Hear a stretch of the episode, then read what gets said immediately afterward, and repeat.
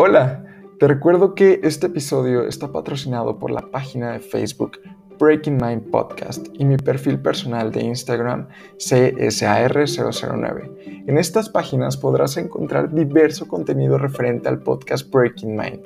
Recuerda, para poderme ayudar a saber si este contenido te gusta, recuerda compartirlo y seguir el podcast en las diferentes plataformas en las que se encuentra, tales como Spotify, Apple Podcasts, YouTube, Facebook. Así que muchísimas gracias por apoyar este proyecto y nos vemos en el episodio.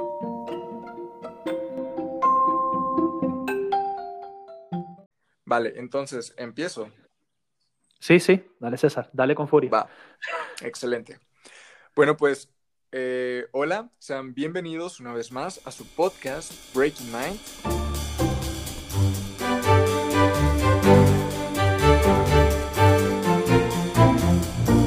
Esta ocasión nos encontramos con eh, una increíble persona. Eh, Luis, ¿cómo estás? Muy bien, muy bien. Una increíble persona, dijiste, ¿no? Sí, una increíble persona, porque estoy seguro nos vas a contar historias que nos van a sorprender y nos van a hacer cambiar la forma en la que vemos las cosas. Que creo que esta es la primicia del podcast, el poder tener conversaciones con personas eh, con las que tal vez no podríamos llegar a interactuar de una forma tan sencilla. Eh, porque eso es lo que me gusta, como que invitar a personas de varias áreas, de varias industrias y que comenten su punto de vista acerca de ciertos temas eh, y obtener este punto de vista que tal vez, por ejemplo, yo, yo estudié ingeniería y ahorita estoy haciendo un podcast y de repente hablo con fotógrafos, de repente hablo con comunicólogos, con locutores, con diseñadores y obtengo otra perspectiva acerca de las cosas. Sí, bueno, y, estás en todo lo, correcto con lo que dices, porque, bueno, te vas a sorprender que yo no solamente soy fotógrafo, yo también soy ingeniero. Entonces te puedo dar un punto de vista desde cómo yo he relacionado mi ingeniería con, con esta creación de contenido. Excelente, me acabas de... o sea, te juro que dijiste ingeniero y wow, qué buena onda. Ajá. Entonces, repito, creo que vamos a tener muchísimos temas de los cuales hablar, pero ¿qué te parece Dime. si antes de pasar esos temas increíbles, ya que esta es la primera vez que te encuentras en el podcast, nos pones un poco en contexto acerca de quién es Luis? Bueno, Luis es un venezolano que vive actualmente en la ciudad de, de Londres. Tengo 32 años de edad y como ya te adelanté, yo soy fotógrafo aquí en la ciudad de Londres, pero también creo mucho contenido. No solamente creo contenido para redes sociales y para algunas plataformas, sino que también creo contenido para la empresa a la cual yo trabajo. Y me preguntarás, ah, pero ¿trabajas como fotógrafo para esa empresa? No, yo en realidad trabajo como un data science o un este, científico de data y utilizo mucha estadística para literalmente reflejar resultados que la empresa quiere crear, crear soluciones o crear contenido específico para nuestros clientes. Entonces, ese soy yo. Em, tengo en el mundo de la fotografía tres años, dentro de unas semanas voy a tener tres años. Y bueno, es una pasión que, que me encanta porque puedo aplicar otro tipo de, de, vida o otro tipo de conocimiento que tenía por ahí aguardados y, y, me, y me, ha generado unos, unos gran, y me ha generado unos, unas gratificaciones muy grandes porque, bueno, puedo puedo plasmar historias con, con, mis fotos y con mis videos en, en, los últimos meses. Entonces me tiene súper contento eso. ¡Wow! Acabas de impresionarme otra vez. Entonces, no, vale. Este, es que, eh, bueno, parte de la ingeniería industrial abarca básicamente el análisis de datos, la estadística, y aunque tal vez en la carrera, que apenas eh, la terminé hace seis meses, este, casi no me... Ori. Ah, gracias, gracias, gracias. ya solamente estamos viendo lo del título, pero eh, en la universidad casi no me orientaron la, la, carrera hacia aplicar, por ejemplo, lo que tú comentas, análisis de datos, ciencia de datos, sino más a producción. Pero por todo lo nuevo que viene y todo lo que se dio a partir de lo del el COVID, yo siempre supe que el análisis de datos era como algo muy importante.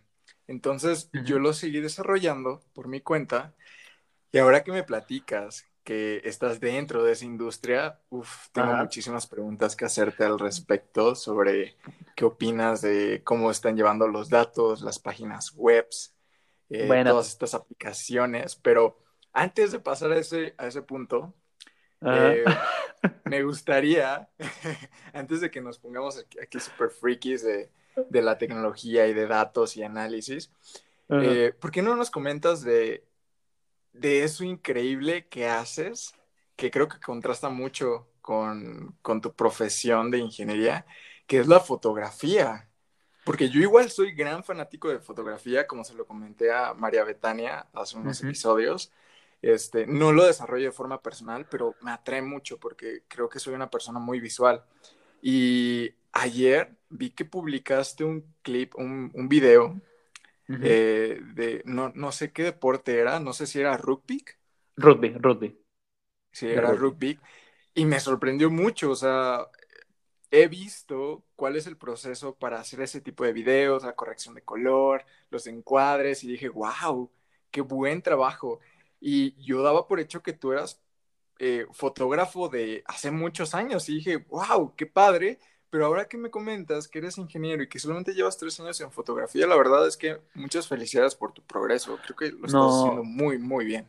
gracias, César. De verdad te, te lo agradezco mucho desde el, desde el fondo de mi corazón y de verdad, porque que tú me digas eso a mí me, me da muchas más fuerzas a mí para, para seguir adelante y, y seguir haciendo lo que estoy haciendo. Entonces, ¿cómo, cómo relacionar mi, mi, mi pasado con mi presente y, y todo esto con la fotografía y la creación de video? ¿ok? Em, yo desde muy eh, chiquito o muy chamo, como decimos en Venezuela, siempre me llamó la atención una cámara, ¿ok?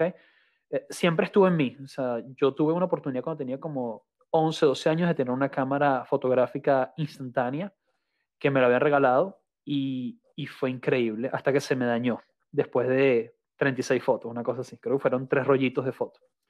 Después, Ok. después yo pasé un proceso donde, porque yo vengo de una familia de muy bajos recursos en Venezuela, em, yo tuve la oportunidad de comprarme otra cámara y tenía que hacer esas fotos, eran nada más 12 fotos y después las mandaba a una tienda y esa tienda me las, me las daba como a las, a la semana. No sé si te acuerdas cuando hacías el revelado de fotos. Em, Sí, sí, sí. en- entonces, a mí siempre me gustó, pero me gustó como un pasatiempo y, y nunca como, como algo que me llamara más la atención que los números. O, por ejemplo, cosas tan nerd como, como jugar con Legos o, o ya como incluso adulto que me encantan los Legos. Entonces, ¿cómo relacioné esto? Te voy a explicar. Em, el, el factor económico fue muy importante y una de las razones por las cuales quizás yo me fui a estudiar ingeniería, porque yo quería estudiar una carrera que me literalmente me ayudara muy rápidamente a salir mi situación económica en Venezuela. ¿Ok? Em, eso es un cuento muy de los, eh, bueno, de nuestra época, digo yo hace 10, 15 años, que quizás un padre, tú le dices, papá, ¿qué estudio? ¿Qué te, qué te parece si me voy por esta carrera? Entonces, si yo le decía que me iba a ir por cine o que me quería ir por fotografía, él quizás me hubiera dicho, bueno, te vas a morir de hambre aquí en Caracas. Y yo, bueno, está bien, no lo voy a hacer. Bueno, ¿será que tomo unas electivas en la universidad para estudiar este fotografía? Y no, vamos a estudiar una, vamos a hacer unas electivas de, de, no sé, de contratos, de gerencia. Y literalmente yo aparté algo que a mí me apasionaba, porque en la universidad yo era esa persona con la cámara, con el teléfono. Si tú ahorita vas a nuestro Facebook de hace, no sé, 14, eh, perdón, eh, 10, 8 años de la universidad, tú vas a ver que muchos momentos de la universidad los recordamos mis amistades y yo por las fotos y por los videos que yo hacía en ese momento. Que en ese momento eran como que, ay, pero ¿por qué tomas tantas fotos? Y yo, bueno, porque hay que, hay que documentar esto para el futuro.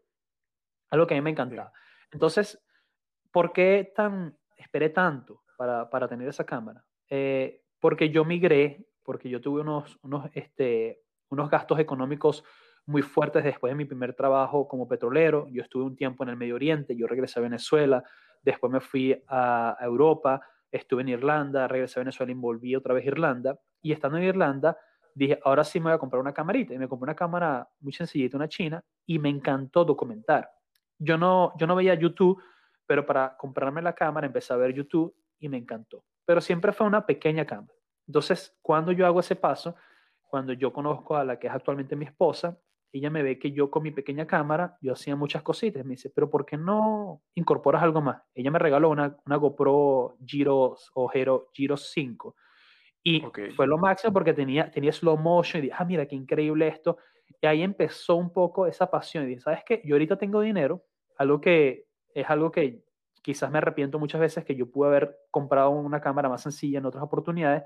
Y ¿sabes qué? Me voy a comprar un dron porque el dinero me daba me compré mi dron, me encantó y mi esposa me dice, mira, a ti te hace falta es una cámara profesional.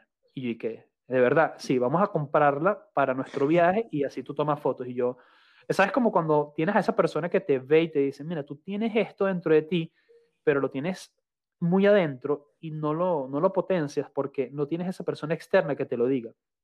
Y vino ella y me dijo, César, me dijo, mira, vamos a comprarla. Y bueno, vamos a, vamos a hacer el gasto ya que lo, lo podemos hacer y compramos una cámara. Y desde esa cámara, César, mi vida cambió. Yo compré la cámara, César, para hacer videos. Ese era mi objetivo. Mi video era seguir documentando de forma, este, de, de, de forma audiovisual, pero con imágenes secuenciales que eran los videos. Pero yo entendí muy rapidito, viendo los videos, por ejemplo, de Social Art, donde estaba María en ese momento, eh, estaba comenzando con el canal, yo entendí que yo tenía que entender la luz. Y bueno, ahí donde yo empecé con esta pasión y como ya te has dado cuenta, yo soy una persona que está muy metida en, algo, cuando me meto en un tema, me gusta absorberlo al máximo. Y nada, me, me enamoré de, de, la luz y me enamoré de la fotografía. Y ya después de un tiempo dije, ¿sabes qué? Ahora esos pequeños videos que yo hacía, ahora quizás los puedo comercializar. Entonces ese video que tuviste, este soy yo después de un año y medio, ya entendiendo mucho más la luz y ahora metiéndome en el mundo del video, haciéndolo de forma comercial. Entonces por ahí va el mundo. Comenzó por algo tan sencillo como esa pequeña camarita que me dio mi mamá muy, muy chamito, como esa cámara que yo no tuve antes de irme para, para los Emiratos Árabes. Y mi mamá me dijo, ¿sabes qué? Yo tengo unos ahorros. Mi mamá se gastó el 50% de sus ahorros en el banco para comprarme una cámara antes de que yo me fuera. Una cámara digital esa sencillita Cybershot. Y y ahí, y ahí fue poquito a poco hasta que ya yo me di cuenta, no sabes que esto me gusta, entonces vamos a dedicarle el tiempo y vamos a dormir, vamos a dormir menos. Ese fue mi resumen como de seis minutos. Oye, pero, ala, e, es que acabo de decir tanto en tan poco tiempo. Disculpa, disculpa. Wow. A ver, es que solamente con el hecho de que tú me digas que, que saliste de Venezuela, para irte a Europa, o sea, estoy seguro, eh, detrás de esa, de esa oración existen muchísimas horas de desvelo, existe mucho trabajo.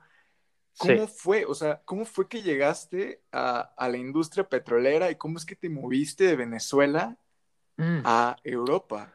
Bueno, mira, este, yo como ingeniero de petróleo, eh, la carrera mía universitaria por eso es que cuando alguien me dice, ¿de verdad vale la pena ir a la universidad? Por supuesto, o sea, la universidad te da a ti muchas cosas. Una de esas es conocer varias vidas y varias este, formas de, de, interactuar. Entonces, si tú vas a una universidad, por eso es que la palabra universidad, porque es un universo, tienes la posibilidad de conocer muchos estratos sociales y no solamente estratos sociales, sino vidas. Entonces, esa universidad a mí me dio un, como un entendimiento de, qué tipo de persona yo quería ser, pero no de forma madura, porque cuando tienes esa edad entre los 20 años todavía no, no te entiendes a ti mismo. Yo era una persona mucho más arrogante, una persona este, que le gustaba mucho la competencia, la competencia eh, eh, a nivel de, notas, etc. Y después yo entendí durante esos primeros años que no, esto no es lo que a mí me gusta, yo quiero competir conmigo mismo y quiero ser mejor pero no con la carrera, sino con, con los éxitos míos este, como persona.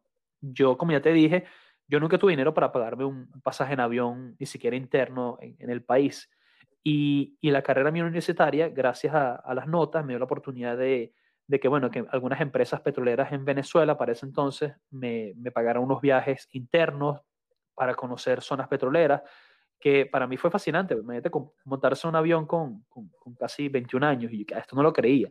Y después, cuando yo me graduó, eh, gracias a, a, mis notas y a mi forma de, de, interactuar con mi carrera universitaria, esta, una empresa petrolera muy reconocida me contrata y me manda para Bogotá, una eh, semana y media, después me manda para Alemania, sin saber inglés, eh, César, ¿ok? Esto que quede muy claro, yo era una persona que yo, no, yo tenía cero inglés eh, cuando ellos me contratan, pero ellos creían en, es como cuando tú vendes una idea, tú, tú vendes una idea y la persona que invierte en ti, ella quizás no invierte el 100% en la idea, invierte más en la persona que quiere aplicar la idea. Entonces ellos invirtieron mucho en mí y después de ahí me mandaron para los Emiratos Árabes. Yo viví unos cuatro meses entre Abu Dhabi y Dubai con la empresa, trabajando y entrenándome allá. Eso a mí, César, me abrió un universo muy grande. Sobre todo que es que yo venía de, como ya lo dije, de Venezuela y yo no había visto que existía fuera de mi, de mi frontera. Y yo dije, qué bonito es esto, pero no qué bonito es vivir afuera, sino qué bonito es poder conocer otras cosas. Y yo creía que mi carrera como petrolero me iba a dar la oportunidad de conocer otros países como esos. Y, no fue así. La carrera de petrolero es muy del, del, campo y aunque yo estaba en esos lugares, yo estaba 20 días metidos en el desierto o 5 días en un hotel estudiando y regresaba a hacer lo mismo y tenía nada más fines de semana libres o fines cada 10 días, e, etc. Entonces, yo entendí cuando yo regresé a Venezuela que yo no quería seguir siendo petrolero en Venezuela, porque era peor, o sea, la paga no es la misma.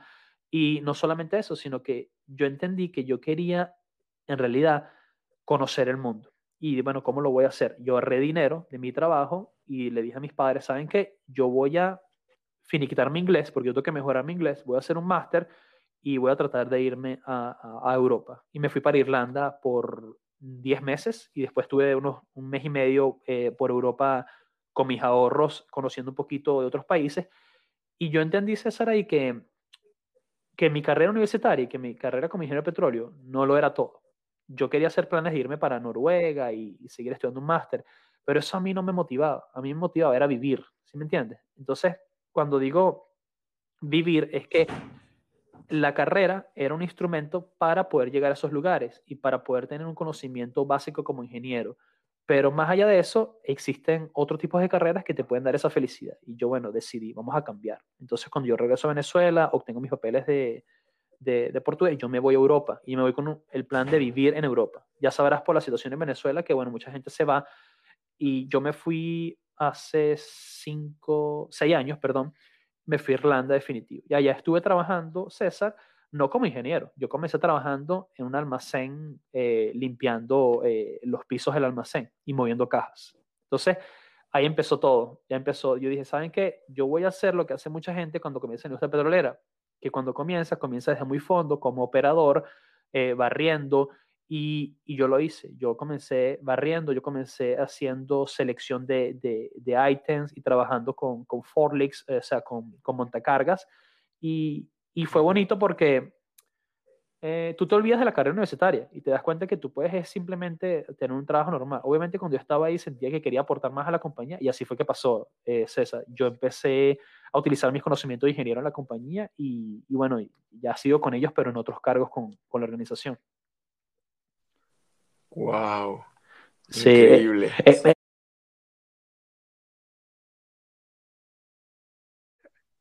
Sí, pero es, está, está muy bueno. De hecho, tu historia me recordó mucho. No sé si eres fan de los autos, pero Pagani más o menos tiene una historia similar, ¿eh? No, no, no, no me la sé. ¿Cuál es esa historia, César? Ilústrame. Este. Lo que pasa es que Pagani, el diseñador de autos y creador de la de esta marca de autos, eh, Pagani, él no recuerdo si era de Italia. No, miento, era, es de Argentina y él de Argentina se fue a Europa buscando consolidarse como diseñador de autos. Ok.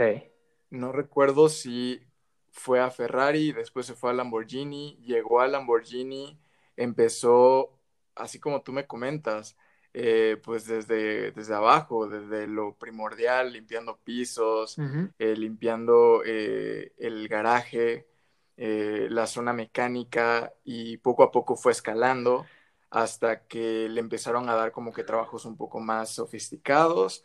Después llegó el momento en el que él llegó a ser como supervisor de proyectos. Es, es entonces donde a él se le ocurrió crear un material que fuera liviano, pero que fuera resistente. Ok. Entonces, a partir de ahí, él creó el proyecto para fabricar la fibra de carbono. Ah, imagínate, o sea, un genio. O sea. Sí. no, no sabía. Eh, bueno, sin igualarme a, a, a- Pagani eh, en lo absoluto, sí. O sea, yo, yo, yo comencé con la organización desde muy, muy abajo y, y, y se ven las oportunidades para, para tener ahorita el, cargo gerencial que tengo y, y- y estoy muy feliz. O sea, he, trabajado con ellos en, en cuatro ubicaciones. Ellos me pasaron de Irlanda a, Manchester, a Dublín a Manchester y de Manchester a, a Londres por, por muchas razones, por, este, por promociones, pero además porque yo me quise vivir para, me quise venir a vivir para acá, para Londres, porque aquí vive mi, mi esposa. Entonces, este, esa fue la motivación principal para venirme para Inglaterra. ¿Y cómo fue que, o sea, en una vida llena de, de, no sé, de momentos súper movidos, o sea, te vas a varios países, entras a la industria petrolera, te vas al desierto a, a trabajar y estás así como en constante cambio, ¿cómo fue que lograste encontrar a esa otra persona que te complementara? Porque, o sea, yo, yo todo me lo estoy imaginando como una película de James Bond, eh, hermano, que al final, en medio del camino, no, no. Em, fue por, fue por constancia, te voy a ser sincero. Eh, el momento que yo la conocí a ella fue porque yo trabajando en Irlanda, yo me desvelé varias noches haciendo un proyecto que nadie me lo estaba pagando de optimización para la empresa. Eh, porque yo lo estaba creando para poder mostrarlo en otra organización, porque me iba a ir de esa organización para mostrarlo como, como parte de mis este, logros en, el- en el currículum vitae, ¿verdad? Y Ok.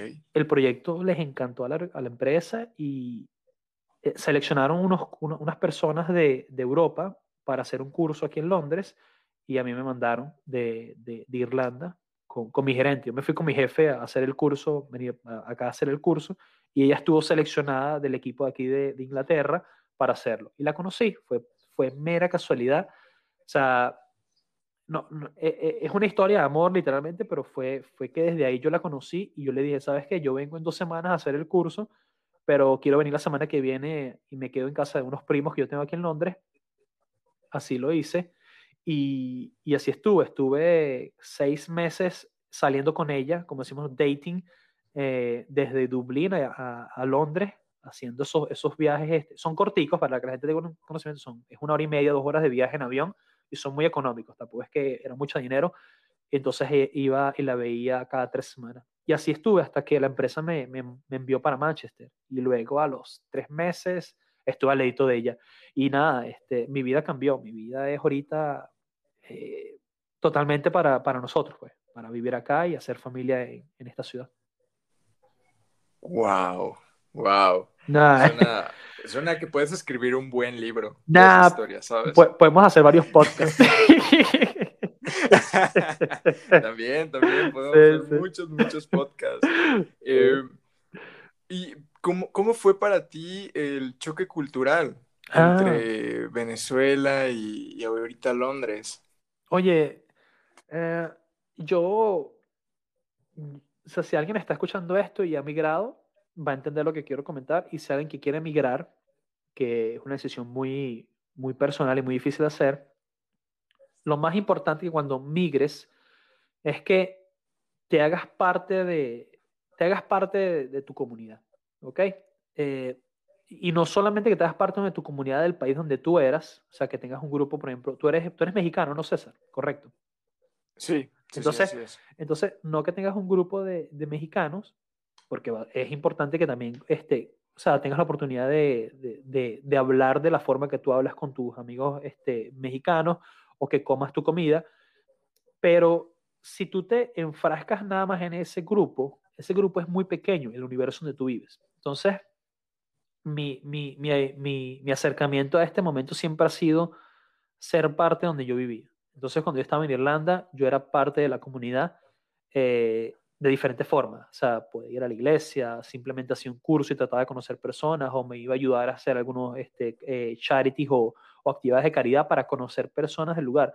Entonces tú te vas haciendo como más, eh, estás entendiendo que, que, vivir ahí no es simplemente recibir la paga y mandar dinero para tu país o, o ahorrar un poquito de dinero, sino que empiezas a hacer vida. Entonces cuando empiezas a, a de verdad querer y, y, y, adorar y apreciar esas cosas que tiene el país, donde tú dices, bueno, es que, es que es aquí donde yo vivo. Yo, por ejemplo, tú me dices, Luis, tú regresas a Venezuela y te vas a sentir en casa. Yo, no, yo, mi casa es aquí, pero tú eres de allá y yo, no, es que yo no soy, yo ya no soy de ningún lugar, pero yo vivo aquí y hago vida, por eso que tengo mis amistades. Entonces, relacionarse y de verdad entender que, que aunque, por ejemplo, los tacos no van a ser los mismos tacos que hacen en México o las arepas no son las mismas arepas que hacen en Venezuela, a mí me va a gustar este, el, el fish and chip o el pescado con papas fritas que hacen acá en, en Inglaterra. Y lo toca apreciar, ¿sí me entiendes? Porque si no, Imagínate que venga una persona extranjera para nuestro país y, y, te diga, ah, yo no como tacos. ¿Tú qué le vas a decir, César? Siendo sincero. Sí, pues. como que. No sé, yo, yo, así como que momento incómodo. El momento incómodo, como alguien me diga, no, a mí no me gustan las arepas, pero que te, o sea, yo, yo, momento incómodo para mí, yo, yo me molesto, ¿qué pasa? Vale, ese es mi, ese es mi patrimonio, no, mentira. Pero, este. es por lo que vivo. Eh, exacto, entonces, eh, sería incómodo pero lo más bonito es cuando alguien, por ejemplo, me preguntaba en Irlanda, Luis, este, ¿qué comida te gusta? Y yo les daba mis tres platos irlandeses que más me gustan. No era mi favorito, pero les decía, mira, me encanta esto. Si me preguntaban qué cerveza irlandesa me gustaba, yo les decía, mira, me gusta Guinness, valga la publicidad, pero le decía qué tipo de Guinness me gusta. Entonces, la relación cambia, porque la gente entiende que tú no estás ahí nada más viviendo, sino que también quieres ser parte de la comunidad. Y bueno, estudié un poquito de historia también, básico. O sea, yo creo que cuando uno tiene un portafolio de conversacional de tres tópicos de comida, clima y cerveza o bebidas alcohólicas, ya estás hecho. Y si le pones un toque de historia, ya ahí puedes estar dos horas y quedaste bien. Sigue, sigue para el siguiente mes. Buenísimo. Oye, en serio, estos tips valen oro. No, no, no. Y de hecho acabas de responder. Mira, yo no me he movido de, de país, Ajá. pero desde que inicié la universidad sí me he movido de ciudad. Ok. Entonces, yo ahorita en una semana voy a cumplir 24 años. Ok. Y bueno, pues tú sabes que cuando te mueves de tu casa eh, a otra ciudad, como, como tú comentas, haces amigos, conoces comida nueva, Sí. de repente te, te habla tu familia o personas de, de tu lugar de origen y te dicen, oye, no extrañas la comida, no extrañas tu casa. Y, o sea, la respuesta que tú comentaste, que pues es que Obvio. esta ahorita es mi casa, o sea, no es que no quieras tu lugar de origen o que lo niegues, pero ya abrazas ese otro lugar al que llegaste como algo tuyo también.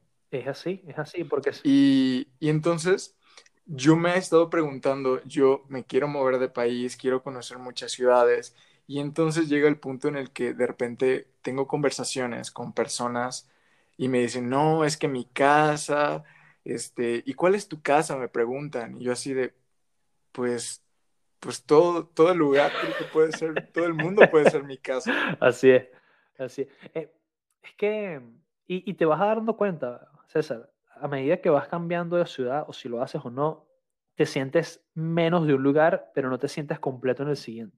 Y es normal, es normal.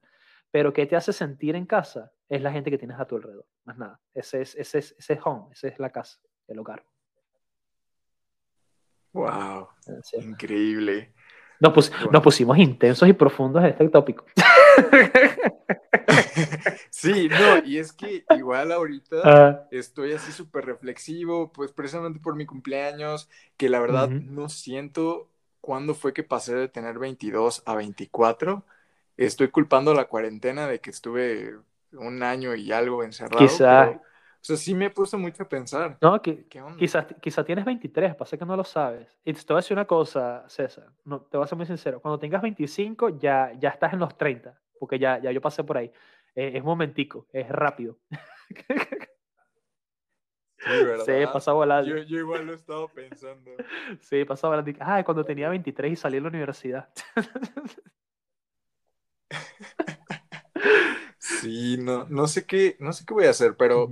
Pero qué bueno, qué bueno que logré conocerte, Luis, y, y estoy seguro tú tienes muchísimos consejos que darme al respecto de aquí a que cumpla mis 30. Uh, mira, eh, bastante. Y sobre carreras ah, universitarias y sobre todo de ingeniería industrial, porque sabes que, bueno, yo mi trabajo como ingeniero literalmente es el trabajo que haría un, ingeniero industrial o un ingeniero de producción. Y, yo lo entendí después que, que estaba en Irlanda. Y, y sí, mira, lo, lo, más importante, César, este es mi consejo de, de, de Luis el Viejo, es que disfrutes, disfrutes, disfrutes mucho, y para las personas que están escuchando, disfrutes mucho lo que tienes ahorita, ¿ok? Y así vengas, perdón. Disculpa, César. César, ¿tú vas a editar esto? No, no, te preocupes. ¿O no? Sí, ah, sí, no, no, te preocupes. Déjame, déjame este, caer la idea otra vez. si quieres lo dejas ahí para los bloopers. Mira, este... vale, vale. No, este, lo que está diciendo es que, que entiendas y aproveches muy bien ese momento que estás viviendo, César, porque aunque a veces ah, quisiera hacer esto, ya, ya lo viviste con la pandemia. Eh, muchas veces no sabemos dónde vamos a parar o dónde vamos a estar. Eh, es que así no consigas o lo consigas el trabajo ideal, eso va a cambiar en tu cerebro. ¿Ok? E, eso no, eso no va a ser relevante. Lo que va a ser relevante es cómo tú te vas a ver dentro de unos 3, 4 años y dirás, ah, mira esto, esto me ayudó. Y tu experiencia como, como, como empleado, como profesional o como humano va a ir mejorando tu personalidad y te vas a hacer mucho más maduro y vas a decir, mira, ahora puedes este, resolver estos problemas que no eran problemas tan fuertes al, al inicio, lo vas, a, lo vas a cambiar de una forma fácil. Entonces, yo, mi, mi, recomendación es infinita, es que la gente se relaje y disfrute lo que tiene ahorita, porque va a cambiar. O sea, las etapas hay que vivirlas, hay que vivirlas paso a paso para poder seguir y disfrutar la que viene sin pensar en la pasada. No sé si me, si me entiendes, como que yo, yo no quiero pensar cuando tenía 18, yo ya viví eso tampoco quiero pensar cuando tenía 25. Yo quiero disfrutar esta etapa de que ya yo ahorita, bueno, vamos a hacer familia, quizás tengo un chamo, quizás no, quizás tengo dos, no sé, tres, no mentira, o uno. O sea, este, no, no, no, no, no, pero, o sea, esto no es creación de, esto es creación de contenido, esto no es creación de bebés, así que no me pongas dos o cinco. no, no, no, Pero disfrutar, disfrutar, porque eh, no sé, la, la, la uni es, es, tan larga. ¿Cuántos años son tu universidad? ¿Cuatro o cinco años en, en México? Eh, duró cinco. Cinco, entonces. Cinco, años, Es, es, mucho tiempo en, en, en, cosas que te pasaron. Entonces pensar, ay, me gasté cinco años para... Yo, yo apliqué ingeniería de petróleo dos años y medio después que me gradué. Imagínate. O sea, estudiar cinco años para aplicar dos años y medio pero en realidad yo no estudié para ser petróleo, yo estudié, tú estudiaste también para, para ser ingeniero. Y te voy a decir una cosa, si yo pudiera dejar la ingeniería e irme 100% a, a, ser fotógrafo y, y, filmmaker o videógrafo, no, no lo voy a hacer, porque mi vida yo la llevo eh, para solucionar problemas, entonces la voy a optimizar y voy a tratar de que siempre mi, mi, mi carrera esté ahí, porque al final es este, son, son, son herramientas que uno aplica para resolver problemas. Eso es todo. Sabes, acabo de decir algo que, que de forma inconsciente creo que mi cerebro me dice, y yo también me lo digo, pero creo que ahorita estoy en una etapa en la que estoy peleado con la ingeniería, ah. porque tengo esta frustración de que cinco años, como, como tú comentas, resolviendo problemas, pero no problemas que te pasan de forma habitual, sino problemas hipotéticos que te ponen en la escuela y que o al final tú tienes tus propios problemas, o bueno, así lo veía yo, de que eh, tenía mis propios problemas y venía alguien y me ponía un problema hipotético de una empresa que en realidad no repercutía en nada y me hacía como quebrarme la cabeza por un problema que no existía cuando realmente yo tenía mis propios problemas y decía, pero ¿qué estoy haciendo? ¿Por qué, ¿por qué no estoy utilizando esto en mi vida?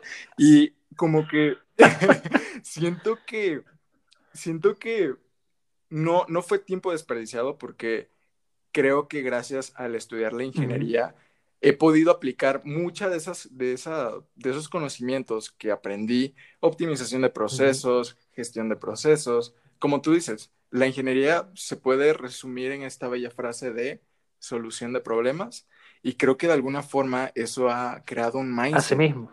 en mí. Ajá, que, que, me ha ayudado a sobrellevar la vida y, creo que estoy muy contento no, con eso. No, no, y, siéntete feliz de que, y, esto se lo digo a las personas que, por ejemplo, digan, ah, yo soy, quizás nos está escuchando alguien que es diseñador gráfico. diseñador gráfico también soluciona problemas. Es como me dice una vez un amigo, me dice, es que, ¿qué problema más complicado no vamos a solucionar esta vida? Que es el de, el de nuestra propia existencia. O sea, cómo pagamos la renta. Este, e, ese es el problema más grande. O sea, y, y, y, todos los días estamos trabajando en ese. E, es el único problema que tenemos. Es como que, y, y, quizás es un poquito semántico. Ay, que el problema que tengo es mi vida. No, es que todo en la vida tiene un, un, pro y un contra y todo tiene una acción y una, y una reacción. Entonces, eh, eso de análisis de proceso, mira, eso yo lo hago yo en mi vida. Te voy a hacer una cosa, mira, cuando César, yo estaba en Venezuela y yo saqué mis números y bueno, ¿cómo me voy para cuando yo me vaya tenga plata para pagarme todos mis estudios y, y no morir de hambre a los cuatro meses? Y yo hice una tablita de Excel donde yo coloqué cuánta, cuánto dinero tengo ahorita, cuánto dinero voy a tener los próximos seis meses y, y, la, y los gráficos me dieron. Luis, tienes que trabajar tres meses y medio en algo para generar esos números y no comerte tus ahorros para que eso me pueda dar. Este, si yo te cuento mi salida de Venezuela la segunda vez, fue, fue icónica. Eso es una película de James Bond, o sea, para, para todo, para, para sacar los papeles. Porque tú, si tú sacas una lista, yo me acuerdo, yo tengo que tener por ahí ese Excel, yo se lo pasé a un amigo porque él también quería hacer el, el quería irse a, quería irse de Venezuela. Y me dice, Luis, ¿cómo le hiciste? Mira, yo puse todo en un Excel así, o sea, los papeles, qué, me, qué papeles me tengo que llevar a la universidad, eh, qué documentos tengo que dejarle a mi madre, qué instrucciones tengo que darle a mi mamá para que pueda cambiar el, el, el código del Wi-Fi, ese tipo de cosas que uno dice que, que, es irrelevante, pero bueno, hay que prepararse para, para eso. Mira, después de cinco, no mentira, después de siete años, ella todavía sigue usando mis instrucciones para cambiarle el Wi-Fi, el, el, el password de Wi-Fi.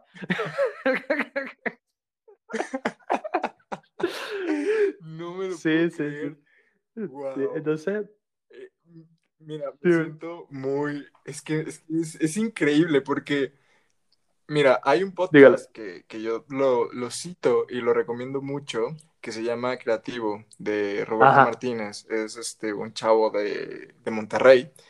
Y él, igual, o sea, él habla que estudió ingeniería en programación de software y él ahorita es escritor, él se dedica a escribir sus libros, a hacer su podcast, y él describe de la misma forma en la que tú y yo estamos describiendo el, el hecho de haber pasado por la ingeniería, de que te crea una forma, una estructura para ver lo, las situaciones y de afrontar los problemas así súper estructurada. Uh -huh. Y me sorprende cómo es que creo que es ahí donde tú puedes decir, realmente soy ingeniero, por cómo es que llevas esa problemática y la gestión de los problemas, porque siempre termina resumiéndose en tablas de Excel. sí, sí, sí.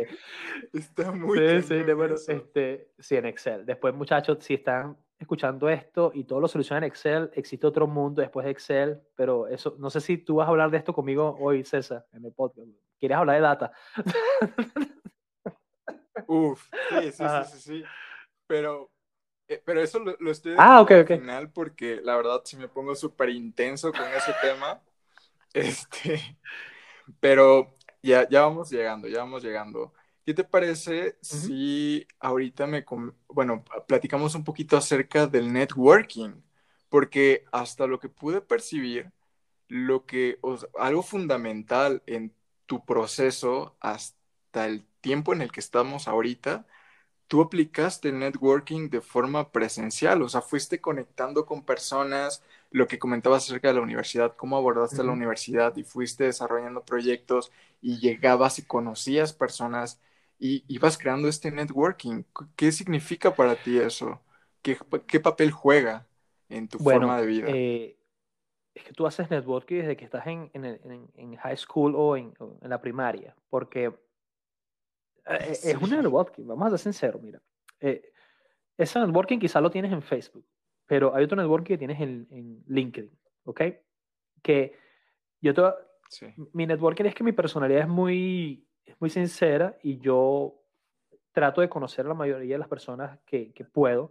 Una de las razones, César, de por la cual yo hago fotografía y por la cual yo empecé a hacer fotografía de retratos aquí en Londres era porque yo quería hacer networking. Yo quería conocer más personas, no solamente venezolanos o latinos, sino quería conocer más británicos en mi zona. Y yo sabía que la fotografía me iba a acercar a eso. Entonces, ¿cómo, cómo cambié yo ese approach o cómo este, yo utilizo networking para generar mi, mi, mis conexiones? Te lo voy a dar de tres formas. La primera es que eh, yo, yo tengo siempre una, una, habilidad muy, muy, muy rápida para entablar una conversación con alguien, ¿ok? Y también para no hacerla. O sea, si alguien, yo entiendo que no quiere hablar conmigo, simplemente me voy, o si algo no me, la conversación no me agrada, quizás me retiro lentamente, como, como dice la, la frase. Exacto, como ninja. suavecito y me retiro. Ay, me fui. No, mentira. Eh, pero la, la otra opción es que tú siempre tienes que entender que así sea la persona que tú consideres que, mira, esto no es relevante, eh, cada ser humano tiene una red de, de, contactos, ¿ok? Entonces, si tú dejas una buena impresión y una impresión sincera con esa primera persona, esa persona te va a abrir muchas puertas, ¿ok? Eh, algo que yo hacía mucho era que cuando yo estaba haciendo, por ejemplo, estos, estas conferencias de, de ingeniero, por ejemplo, cuando estaba en la universidad, era que yo trataba de tener muchas relaciones con las personas, los otros estudiantes que estaban ahí, y todos los tenía en mis redes sociales. Eh, una de las razones por las cuales, algo que no he comentado, es que yo, yo tuve una página de, ingeniería de petróleo donde yo compartía blogs semanales sobre diferentes tópicos y yo referí todas esas personas a esa página web. Yo tengo años haciendo contenido digital y esa, ese blog me dio a mí la posibilidad de conocer muchas personas en, Latinoamérica. Y yo pensaba siempre usar mi blog para salir de Venezuela y tener un trabajo incluso en México, que era uno de mis objetivos. Pero después yo entendí que todas esas conexiones no eran para mí el, mayor beneficio. Todos ellos, eran, eran eh, usuarios con emails que yo podía literalmente utilizar en un futuro para crear un producto. Y así yo estuve durante cuatro años en mi carrera universitaria, que yo tuve el blog. Cuando yo salí de la universidad y tenía mi carrera como ingeniero de petróleo, yo creé otra sección en mi blog para que empresas publicaran conmigo. Entonces, mira, imagínate que yo no hubiera acumulado todos esos emails y todas esas conexiones este, comenzandito en la universidad. Yo cuando tenía la idea de lanzar mi página web y que estas empresas colocaran dinero de publicidad en ella, era imposible, porque ¿qué les ofrecía? Bueno, ahorita yo, yo les ofrecía ese momento eran 400 emails en, en el registro, eh, 100 mil o eran sí, 150 mil este, visitas al mes en, en, el blog. Y después yo utilicé eso para que eso me abriera puertas en otros países donde había fundaciones como Guaira de Movistar que tenían startup. Entonces yo entablé algunas conversaciones con estas empresas. Y ahí fue donde yo conocí, César, que la ingeniería de producción era una ingeniería tan general bueno, no digo general, no, sino una ingeniería que se puede aplicar en logística. Y logística es clave en cualquier planeta, o sea, en cualquier, perdón, en cualquier país del mundo. ¿Por qué? Algo que yo no, yo, yo no me lo imaginaba. Tú aplicas logística cuando trabajas como ingeniero de petróleo. Tienes que lidiar con, con, con camiones, con materiales para poder finiquitar tus proyectos. Pero la comida se mueve con logística. Yo dije, ¿sabes qué? yo voy a utilizar estas referencias para cuando yo me vaya a un país, yo voy a transformar mi carrera y la voy a transformar en qué? En un ingeniero industrial. Y esto yo lo hice gracias a varios contactos que yo tuve de una universidad en Venezuela, donde ellos me refirieron a mí de qué contenidos y qué trabajos en la ingeniería industrial eran los que mejor pagaban o mejor, o mejor, mejor demanda tenían para, para conseguir trabajo. Y uno de esos era este, eh, lean eh, disculpa, estoy aquí con el, el, Spanglish, este, optimización, del, optimización del almacenamiento y ubicación de productos. Y yo dije, bueno, yo voy a leer de esto, voy a hacer un curso. Entonces, esa, ese networking lo llevé de las redes sociales, lo llevé a través de mi vida personal y ahorita como, como lo hago con YouTube. YouTube a mí me ha dado la posibilidad no solamente que las personas vayan a YouTube y vean mi trabajo como quizás como educador, sino que a la vez cuando las personas me conocen a mí de mi forma profesional, me dicen, mira, tú nos puedes hacer así, eh, nos puedes hacer un, training o un curso de esta herramienta que creaste. Y yo, claro. ¿Y cómo te lo demuestro? Mira, vete a mi canal y verás que yo hago tutoriales. Entonces, puedo rescatar eso, que es que, mira, no solamente yo te puedo crear la herramienta y te hago análisis, sino también te lo puedo explicar y te puedo preparar a los empleados para que, para que la utilicen. Y mira, networking es tan grande, o sea, tan, tan universal, que es que una persona que diga, ah, es que yo no puedo hacer networking digital. Claro que sí puedes. Pasa que no puedes jugar el juego de voy a hacer networking. Imagínate que tú le escribas a, como yo te escribí, César. Vamos a, vamos a hablar de nuestro caso. Yo sabía, yo sabía que César tenía un podcast. Yo no, yo no quería inicialmente que César me invitara al podcast, pero yo le hice algo que muy, quizás muy pocas personas van y se lo hacen a César, que le dicen, mira César, yo me acabo de escuchar tu podcast y me acabo de escuchar dos episodios, no te voy a decir que me escuché diez, pero te voy a decir que este me gustó por esta y por esta razón, porque cuando tú creas ese contenido, tú no estás esperando que alguien te venga y te ofrezca 300 dólares para que este, ponga publicidad contigo. Tú estás esperando es que las personas te escuchen y aprecien el tiempo que tú te dedicas para coordinar el podcast, para editarlo, para publicarlo, para promocionarlo, etc. Entonces, qué bonito fue que yo dije, ¿sabes qué? Yo lo escribí a César. Le te dije, César, mira, me gusta el podcast, me pareció muy bueno, por esto, por esto, excelente la forma en que lo llevaste. Y, ahí conectamos, ¿te acuerdas, César? Porque fue donde nos, nos, dimos el falo. Entonces, cuando tú vives en, en, una sociedad, tú tienes que acercarte con, con, con, retroalimentación positiva y la gente lo va a apreciar. Si la persona no acepta esa retroalimentación positiva, ni siquiera lo des, no aceptan Figma, no, no está en su, en su ecosistema, entonces olvídate. Pero si tú estás en una red social como LinkedIn y alguien hace un post, ¿por qué no comentárselo y después comentárselo de forma privada? Y no vayas a decirle, mira, este, yo sé que tú eres gerente de esta empresa y este es mi CV, quiero trabajo. No, no, no. Crea una relación. Dile, muchas gracias, mira, me gustó esto, pídele un consejo, esa persona te da el consejo, dale, el, el, el, dale las gracias y dile, mira, me recomiendas tal cosa. Esa persona va a apreciar de alguna otra manera, quizás no, no es con él, pero que tú querías mejorar. Entonces es lo mismo cuando haces una relación. Mi, mi, mi approach es que, o mi acercamiento es que cuando vayas a crear una conexión, vivas, vivas la red. Entonces, comunícate. La comunicación necesita dos vías, no es solamente una vía que, que, que no tiene conexión. Entonces, si yo le hubiera escrito, César, me gustó el podcast, bueno, gracias por todo. Eh, es vacío. César me va a decir, ay, muchas gracias. Pero si yo te doy un feedback, generamos una conversación, podemos conectar. Las personas que utilizan redes sociales y no las utilizan para sociabilizar, eh, las están utilizando para, para mercadearse, literalmente. Entonces, si te quieres mercadear, mercadeate, pero si quieres sociabilizar, tienes que gastar el tiempito y, ser humano, porque nadie va a llegar y que hola, hola y ya, pues somos los mejores amigos. Sí, sabes, o sea, literal, yo te sigo mucho en el sentido de cómo es que utilizas la creación de contenido para conectar porque yo, de hecho, así fue como inicié el podcast. Eh, yo quería conocer a más personas que estuvieran creando, que estuvieran realmente generando algo. Y entonces me acerqué básicamente con el mismo principio que tú comentas, de, hey, ¿qué onda? Oye, me, encantó tu contenido, me, gustó esta parte, eh, siento que lo llevaste de una forma increíble y la finalidad era el poder conectar con personas que pudieran retroalimentarme y poder tener el podcast como ese pretexto para poder generar esta conversación y poder conocer a estas personas que de alguna u otra forma eh, se puedan desarrollar, no sé, proyectos a futuro o colaboraciones o simplemente de forma personal, porque tú también creces mucho de forma personal.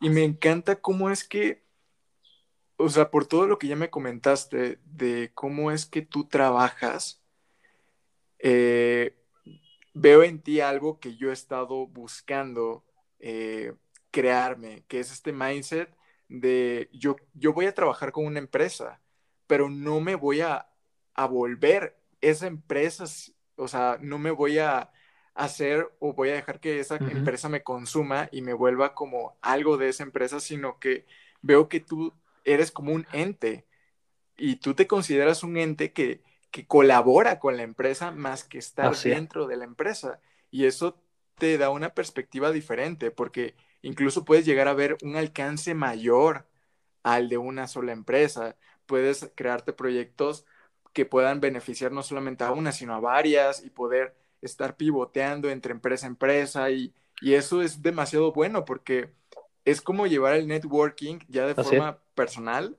a algo más grande, a empresarial. Claro, porque eh, a la final, ¿qué somos para una organización, César? Somos, eh, somos un número, un simple número. Somos, sí, somos, somos un numerito.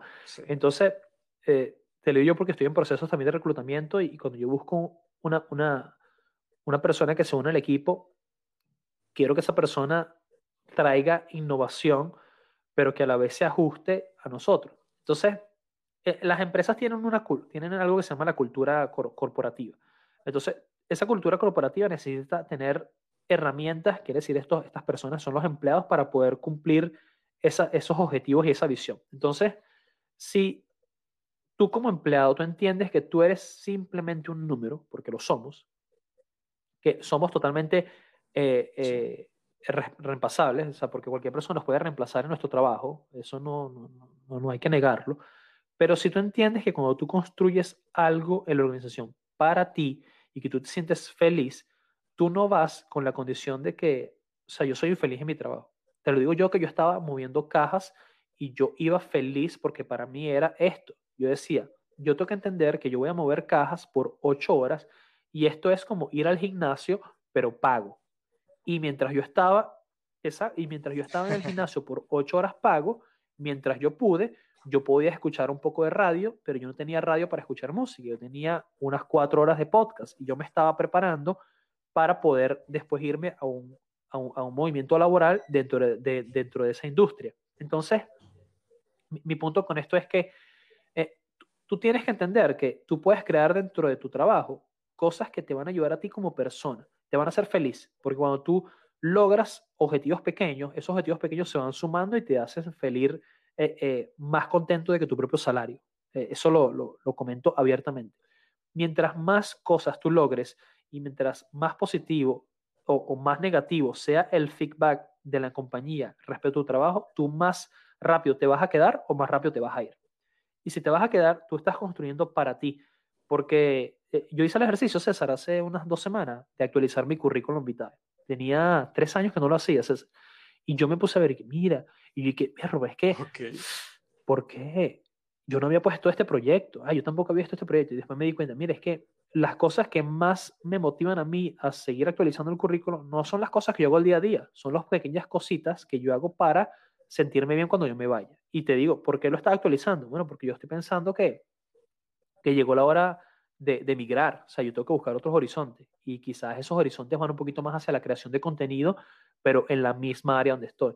Y, y las personas tienen que entender que uno se va creando poco a poco esos caminitos. Entonces, las personas que van, ah, yo voy a ser ingeniero mecánico yo también soy ingeniero mecánico, perfecto. Pero quizás vaya un momento que vas a querer gerenciar. Y gerenciar no es este, estar con la computadora haciendo AutoCAD o creando este, eh, eh, modelos de, de, fuerza. Quizás tu proyecto va a ser simplemente captar las personas indicadas para que se una a la organización. O, o, si es tu propia empresa, pues vas a, vas a, vas a reclutar a la gente que, que se una a tu organización. Entonces, es clave, clave. No sé si me fui mucho al, tema a lo más profundo, pero yo creo que es como, como debemos ver la vida, pues. Sí, no, estuvo muy bien y de hecho eso era lo que quería llegar porque, por ejemplo, aquí en México, eh, ahorita que veo pues a compañeros que se van a otros estados o otras ciudades eh, a, a, buscar trabajo, a iniciar proyectos nuevos, veo que, al menos aquí en México, la mayoría de estudiantes de la universidad cuando salen solamente llevan en mente el voy a entrar a una empresa, llego a la empresa, hago mis ocho horas de trabajo, me pagan y, y después me voy de fiesta o hago algo y ya, o sea, es tan insípida la forma en la que ven la vida laboral que te da tristeza y te da la sensación de que se está perdiendo lo más importante en el proceso.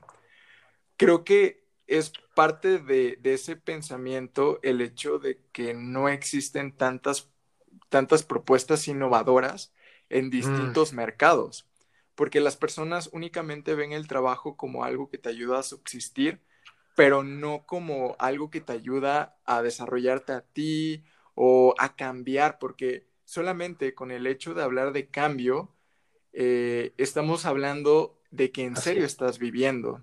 No, no, no, voy a poner algo filosófico, pero creo que es importante, porque, porque si tú te detienes y te cuestionas quién eres tú, o sea, realmente ahora te preguntas quién eres tú, quién es Luis, realmente la respuesta nunca se va a encontrar, porque parte de ser humano es el hecho de estar cambiando. Lo que nos separa de, o la única diferencia entre que nosotros seamos un número y seamos un humano, 100% estadísticamente es que nosotros vamos a estar cambiando, pero ese cambio va a constar de qué tanto input vas a recibir y qué tantos cambios de idea vas a tener. Porque si eres una persona que únicamente se levanta, va a la empresa, trabaja ocho horas, sale y repite una y otra vez, te estás volviendo un número. Y como tú dices, al final, sí, todos somos números, todos somos completamente reemplazables, pero si eres un número consciente y te das cuenta que puedes cambiar tus dígitos y vas jugando con eso para poder ir escalando o ir disfrutando simplemente una vida diferente cada cierto tiempo, vives más feliz, logras crear más cosas que puedan aportar a las personas que te rodean y lo más importante, te sientes mejor contigo mismo y encuentras un propósito para lo que estás haciendo. Y creo que eso es lo mejor de todo, porque como tú comentas, el trabajo al final, el trabajo ideal no existe, al final siempre vas a llegar a cierto nivel y de repente vas a encontrarte vacío porque el empleo no es, un, fin, es. un medio. Así, y, el, dinero, el dinero tampoco es este, no es un fin, es un medio. Yo, o sea, cuando tú ves el... Es que la gente, ah, mira, yo quiero trabajar porque quiero hacer dinero y con eso me va a dar la felicidad. No, no, mira, tú tienes que utilizar el dinero como instrumento para que ese dinero te genere a ti otro tipo de felicidad y no es lo que tú compras. O sea, pensemos por un segundo, ¿qué tanta felicidad me da el, el teléfono nuevo o la cámara nueva? O el, micrófono nuevo. Eh, minutos, quizás dos días. Después de allá es, es eso. O sea, no, ya, o sea, e, e, es, muy materialista. Pero si tú inviertes ese, ese dinero en, educación, en, cositas como por ejemplo un viaje para regresar mucho más cultural, eh, eh, consolidado sobre, por ejemplo, una región de tu país o, o incluso una conferencia para conocer personas, o incluso el, dinero para invertir, por ejemplo, como estás haciendo tú ahorita, para tener tu podcast, para poder comprar tus micrófonos y generar un contenido. Eso ¿Cuántos episodios tienes en tu, en tu podcast? Casi 100, ¿no? Si no me equivoco. Em, creo que van 68 eh, publicados. 75. dentro de poco vas a tener 100. Entonces, si, si tú o César, voy a utilizarte como tercera persona, vas y, y, regresas en tu inversión de tiempo, porque eso sí fue una inversión de tiempo para todos tus episodios, y tú dices, mira, ¿cuánto conocimiento no absorbí? increíble. O sea, es para, para escribir un libro, César. O sea, y, y, ese, y quizás esto que tú estás haciendo ahorita va a tener más valor que un reconocimiento de la organización de que, ay, fuiste el empleado del mes. O sea, ¿Se me entiende? porque, eh, y lo digo, lo digo con toda yo hace poco me dieron uno y me estuve tan feliz y después yo empleado del mes, ah, qué vacío. Más, más felicidad me da cuando alguien me comenta en, YouTube, ay, gracias por este, este, este, este tutorial porque me ayudó para, ah, eso sí me, me saca lágrimas. Ah, empleado del mes, bien. Fino, pues, fino. Así como se llama, fino. Chévere. Sí, eh, de hecho, o sea, creo que las cosas han estado cambiando mucho a partir de lo de la cuarentena, porque hay muchas personas que se han animado a crear y a, bueno, a generar este, esta industria digital, ¿no? Y creo que ya muchas personas se han dado cuenta de lo increíblemente valioso que es todo lo que está pasando en esta realidad digital. Como es que, como tú comentas, o sea, te nombraron el empleado del mes y, qué padre, ¿no? Porque pues tienes tu placa sí, si es que te dan una placa o te dan un, documento y está chido, pero ¿qué pasa? O sea, personalmente, yo creo que si logras obtener, no sé, 10 eh, comentarios en un video de YouTube diciéndote de lo mucho que les ayudó, que son estudiantes de fotografía, que son estudiantes de ingeniería y que gracias a ti pasaron un examen o una prueba, o, que de repente te contacte una empresa de que diga, wow, lo rompiste con este video, me encantó cómo lo, lo, expusiste este tema, quieres trabajar con nosotros o quieres crear este proyecto con nosotros, yo creo que eso no tiene comparación. No, no, lo tiene. No, no lo tiene. Y... Perdón. Sí, y... Eh, no, no, no, lo tiene porque... Sí, no, eh, dime, dime. Existe algo que es que no, no, tiene trascendencia en, el dinero, que es cuando le otorgas a, otra persona felicidad y esa felicidad se, se, transfiere a ti y te saca una sonrisa. Por eso es que menos que las personas que tienen, eh, que buscan esa felicidad a través de, vamos a ser más sinceros, o sea, cuando digo un comentario, 10 comentarios, quizás pueden ser, ah, excelente, qué buen trabajo, pero más allá de esos comentarios que son preciosos, un comentario donde la gente te diga, mira, tengo 55 años, 60 años de edad y, jamás hubiera utilizado mi cámara de esta forma. Gracias. O, gracias por responder esta duda que tenía porque quizás mis hijos no me pueden ayudar porque están ocupados o, quizás tengo dificultades para, para aprender algo y, tu video me ayudó.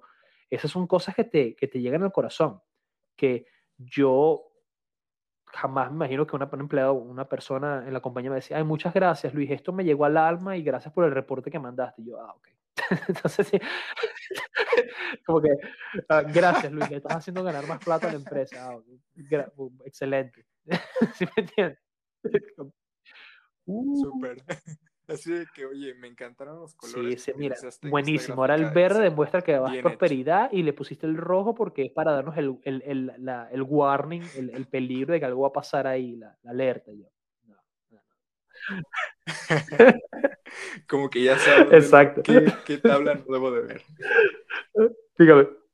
Ay, no. Oye, bueno, ahorita que ya estamos pasando a estos temas un poco más hacia lo laboral, creo que es, es, momento de ponernos intensos y platiquemos acerca de la analítica de datos, que creo que es por ende de que pues muchas empresas están migrando a plataformas digitales, están utilizando, eh, por ejemplo, yo hace poquito hice un curso de Azure de Microsoft y, y, me di cuenta de toda la infraestructura que tienen y todo el poder que Azure o Microsoft puede darle a las empresas y también qué tanto poder puede llegar a tener Microsoft sobre esas empresas.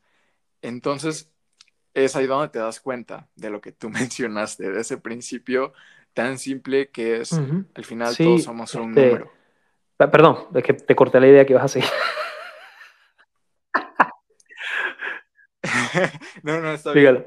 Solamente la pregunta, ¿crees que, que los gobiernos o las empresas empiecen a tener un mejor cuidado o normas más específicas para llevar a cabo todo el control eh, de información. Por supuesto, porque la, data es poder, eh, César. O sea, mientras, sea, mientras mejor conozcas tu, tu, data, mientras mejor conozcas tu resultado, mientras mejor conozcas el, el, el behavior, perdón, el, el, comportamiento de, tu, de tus clientes, y, y, le pido disculpas a las personas que están escuchando, es que vengo de trabajar en ocho horas en inglés y, y, a veces el switch es, es difícil. Y, y tengo, un spam, tengo un, spanglish, pero marcadísimo. Estoy aquí que, pensando las cosas tres veces antes de decirlas. Em, cuando tienes ese, tienes ese, ese entendimiento bien claro de cuál es el comportamiento de tu cliente, cómo él reacciona a temporadas, a fechas, a, a diferentes tipos de información, eh, eh, es que puedes optimizar todo. Y las empresas buscan simplemente es reducir costos y maximizar ventas o maximizar servicios que los servicios se van a transferir en, en entradas económicas. Entonces, eh, el que no lo haga, César, el que no invierta en personal, el que no invierta en infraestructura, el que no invierta en tecnología, el que no invierta tiempo en desarrollar eh, artificial, o sea, inteligencia artificial, por ejemplo, o el que no invierta en cómo de verdad el mundo está yendo hacia la visualización de información, se va a quedar muy, muy atrás en el tren, pero muy atrás, muy atrás. Porque una cosa es, yo, yo tengo una compañía que tiene dashboard o tiene portales donde reflejan todo, todo lo que quieren, reflejan todo, y es un universo que parece una matriz, y eso en realidad, eh, te lo comento que ahorita, ahorita no, hace dos años, cuando Microsoft estaba haciendo su annual, eh, su, su conferencia anual aquí en Londres, ellos estaban hablando que está llegando un punto muy sincero donde ya el, el, arte, lo digo el arte, el, el, la, el, arte de crear estos, estos, estos portales, no es de qué tanta información quieres mostrar, es de qué información le vas a mostrar a los diferentes usuarios de la organización. Porque yo no hago nada mostrando a sí mismo, porque yo no hago nada mostrándole mucha información a una persona que trabaja en customer service o en servicio al cliente, porque esa persona tiene una función muy determinada. Y mientras más interrogantes yo les doy en esa información que ella está viendo, para que las personas entiendan, yo no hago nada mostrándole a esa persona, eh, diciéndole cuál es el, el rendimiento del departamento, eh, no sé, el departamento de, de devoluciones si esa persona está encargada simplemente en la reserva de un servicio. Esa información e, es de sobra. Eso va a gastar tiempo para que ella pueda tener una resolución rápida de su problema. Entonces, o cuando tienes problemas muy complicados, donde estás viendo, eh, por ejemplo, el, las funciones y los tiempos de trabajo de toda la organización, para que yo quiero ver, por ejemplo, la optimización o, el proceso óptimo de los camiones de una compañía. Si en realidad yo que estoy es tratando de ver el personal, no de los otros recursos y los materiales. O en el peor de los casos, imagínate que estás en el trabajo, lo más sencillo. ¿Para qué la chica que trabaja en un, en un salón de estilismo va a estar enfocada en la compra? Si ella lo que hace es literalmente es, imagínate, es trabajar con las uñas de las chicas que llegan, ¿verdad? Ella simplemente se tiene que encargar de que ellas vengan y que ella tenga los colores que ellas quieren para hacer eso. Entonces ella se va a poner a buscar todos esos colores y todo se va a tardar muchas horas y se va, no se va a enfocar en lo que ella necesita, que ella simplemente es trabajar y producir dinero, porque seguramente trabaja por comisiones o un salario. Es el gerente que se tiene que enfocar no en ver si ella está haciendo el trabajo cada dos minutos correctamente. Él tiene que ver de, de vez en cuando que ella lo está haciendo bien, pero él se tiene que enfocar que ella tenga los recursos para que ella pueda hacer ese trabajo lo más rápido posible. Entonces, si él es el que no está buscando esos recursos, y es ella, entonces ahí, ahí es un doble trabajo y estamos perdiendo plata.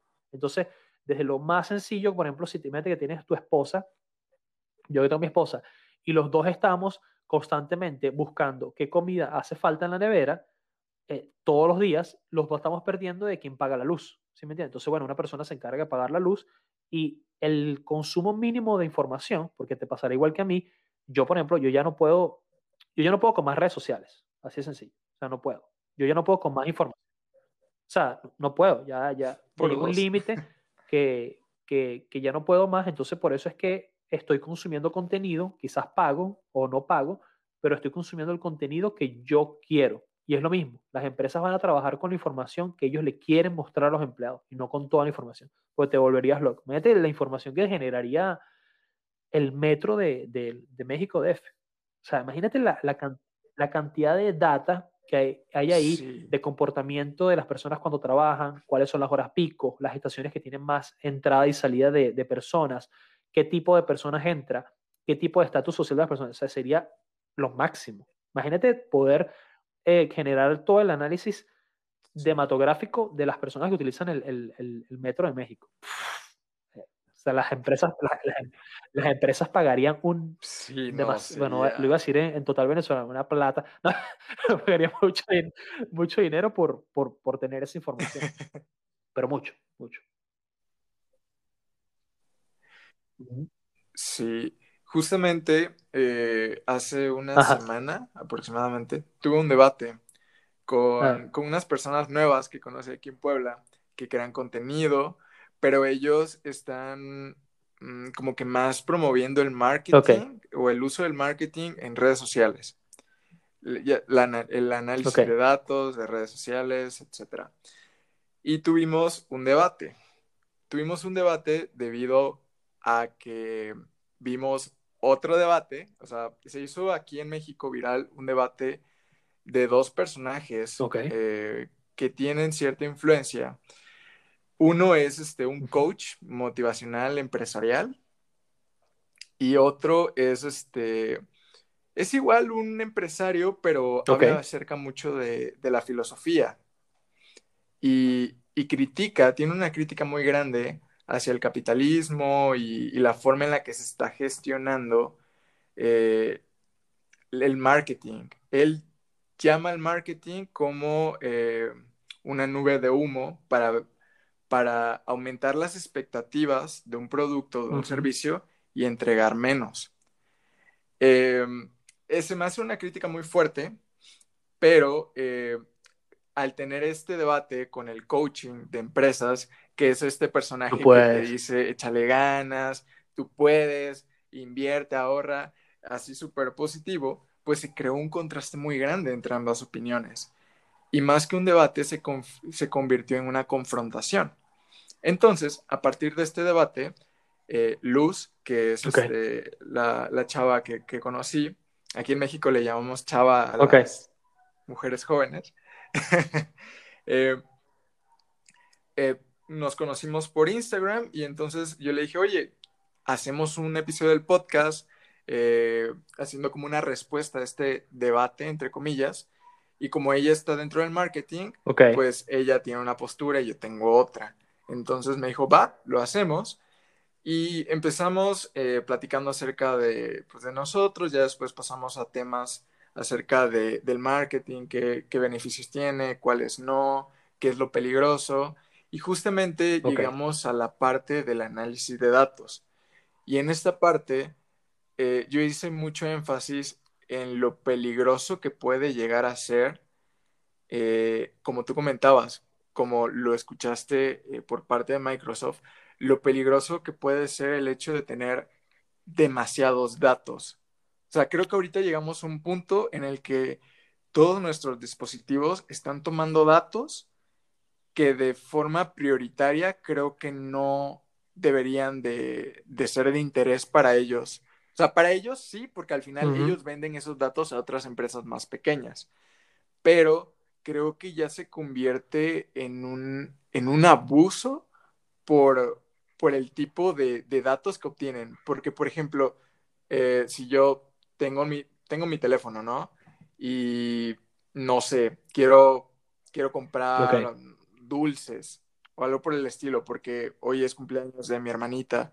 Y entonces el teléfono y la aplicación saben que voy a comprar cierto dulce a tal hora, en tal cantidad, pero probablemente ese dulce solamente lo compre una vez al año y ese dato dentro de una gran big data represente una probabilidad o una estadística muy pequeña que puede llegar a ser irrelevante. Entonces, para, para ciertas empresas, que son las pequeñas o las medianas, de las grandes no creo que sea bueno hablar porque ellos al final tienen el control y en realidad las grandes empresas son la, minoría, son muy poquitas, las puedes contar con la palma de tu mano. Entonces, ¿para qué ofrecer o para qué em, crear este abuso de, de necesidad de información? ¿Para qué explotar al consumidor? ¿Y para qué sobrecargar las databases o las bases de datos de las empresas pequeñas o medianas con información que al final probablemente en lugar de especificar un proceso que se pueda optimizar, les esté dando y lanzando demasiada información que sesgue cuál va a ser el enfoque bueno, del resultado que ellos necesitan. Es que, te, respondo. no, no, mira, y, el problema de esa organización que estás teniendo tanta data y no la sabe utilizar es porque no tiene un buen administrador, o sea, no, no, no tiene un buen gerente llevando el proyecto. Porque el, eh, la acumulación de información tiene un costo, ¿ok? Un costo muy grande y, un costo en, tiempo para administrarlo, en, almacenamiento y además, lo más importante es que tiene un costo psicológico, porque la gente, ah, quiero utilizar la data, la data, la data, la data, pero ¿para qué la quieres utilizar? O sea, lo más importante no es, eh, es como el libro este, ah, se me olvidó el nombre. Eh, todo empieza con el why, o sea, todo empieza por el por qué. Y es como, por, por qué, cómo y el qué. O sea, tú no puedes absorber esa data, me parece que la ves como un, círculo muy grande de información. Y tú quieres salir de ese círculo con el, la, respuesta a tu pregunta. ¿verdad? Entonces, e, en ese universo tan grande de posibilidades, tú quieres obtener la respuesta a una pregunta y quieres salir desde, desde adentro, pero va a ser mucho más difícil porque tienes todas esas, esas pequeñas, eh, vamos a decirlo como esas pequeñas esferas de información peleando contigo antes de que salgas del círculo, ¿ok? Entonces, si tú lo ves desde afuera, cómo solucionas el problema utilizando lo que debe haber ahí adentro es totalmente diferente. Entonces, cuando las empresas entienden que es que la información es para un determinado problema, un determinado proyecto, y hay cosas dentro de todo ese ecosistema que te pueden ayudar, es donde son más eficientes. Y, y la respuesta es, César, que el universo es el límite para una organización enorme, ¿ok? O sea, van a existir X, e, o sea, X cantidad de proyectos que van a utilizar los recursos que ellos tienen, porque todos esos proyectos son literalmente moldeables y son creables para un modelo económico para generar un ingreso a esa organización. Todos, o sea, porque siempre existe la posibilidad. Quizás mínima y quizás no es rentable, pero va a existir en algún momento. Y por eso van a estar en el portafolio de la empresa. Pero para empresas muy pequeñas, mi comentario es muy simple. Tú no puedes solucionarlo todo. Tú tienes que solucionarlo poco a poco. Entonces, si alguien viene y me dice, mira, yo tengo toda esta información porque yo tengo 15, tengo 15 heladerías en, en todo México o en toda Latinoamérica. Y yo quiero, quiero utilizar toda la información, porque tengo aquí toda la gente que me llegue y me compra, tengo sus correos electrónicos, tengo cuándo me compra. Y yo le voy a preguntar, pero ¿cuál es el problema? Porque todo eso es maravilloso. Entonces la pregunta es, ¿qué quieres hacer? No, yo quiero venderle más a, a, a estudiantes universitarios, a, estudiantes de, del high school, del, de, más allá de la primaria, antes de la universidad. Ah, bueno, entonces utiliza tu información para saber qué productos las personas que están entre los 18 o los 20 años o los 16 y 20 años te compran más para promocionar un poco más esos productos y además en qué regiones, porque no estoy solamente que no en todos los lugares que tienes le vendes a la misma, a la misma este, eh, demografía de personas. Entonces, la respuesta es que va a existir ahí y los que van a salir victoriosos son los que lo utilizan para solucionar problemas o para optimizar ideas que ellos tengan pero no para crearse problemas ellos mismos con lo, con lo que tienen adentro, porque si no puedes durar horas y días. Eso ocurre mucho, César, en, en la industria petrolera. Por eso yo siempre relaciono mucho en mi, en mi carrera universitaria. Eh, uno, en la industria, uno crea eh, como pequeños, son modelos matemáticos de simulación de pozos petroleros, ¿ok? Y de yacimientos. Que son yacimientos? Son este, espacios en el subsuelo donde se acumula el petróleo. Entonces, uno no puede verlos ni tocarlos, pero uno con información crea esos modelos económicos y esos modelos de volumen. Entonces, como, ah, ¿cómo las empresas venden sus reservas petroleras? Por ejemplo, ¿cómo México vende?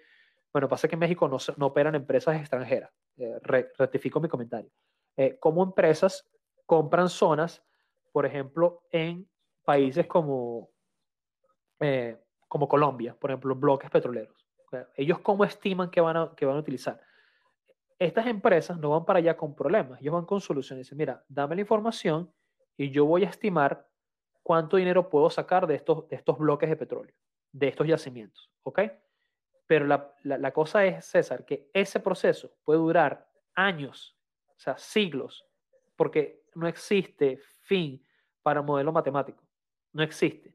O sea, es como interpretar esa data puede durar 10, 20 años. Y en 20 años ya, ya ese pozo, ya ese, ya, ya ese bloque ya, ya no existe, ya ni siquiera es rentable, ¿sí me entiendes? Entonces, es donde la empresa dice, mira, yo tengo un presupuesto de esta cantidad de dinero, esta cantidad de empleados y esta cantidad de tiempo para que ustedes generen un modelo matemático y dependiendo del modelo matemático que ustedes generen, yo lo utilizo o no. Entonces es donde em, empieza eso. Limítate bien qué vas a utilizar. Imagínate una persona que esté creando contenido para YouTube y gaste todos los días, una hora y media, vamos a hablarlo en, números muy sencillos, de lunes a viernes él gaste una hora y media, una hora, para hacerlo más sencillo, una hora viendo las analíticas de YouTube. Esas son cinco horas a la semana. Son 20 horas al mes. Son casi, o sea, esas 20 horas al mes. Son 240 horas, 240 horas al final del año.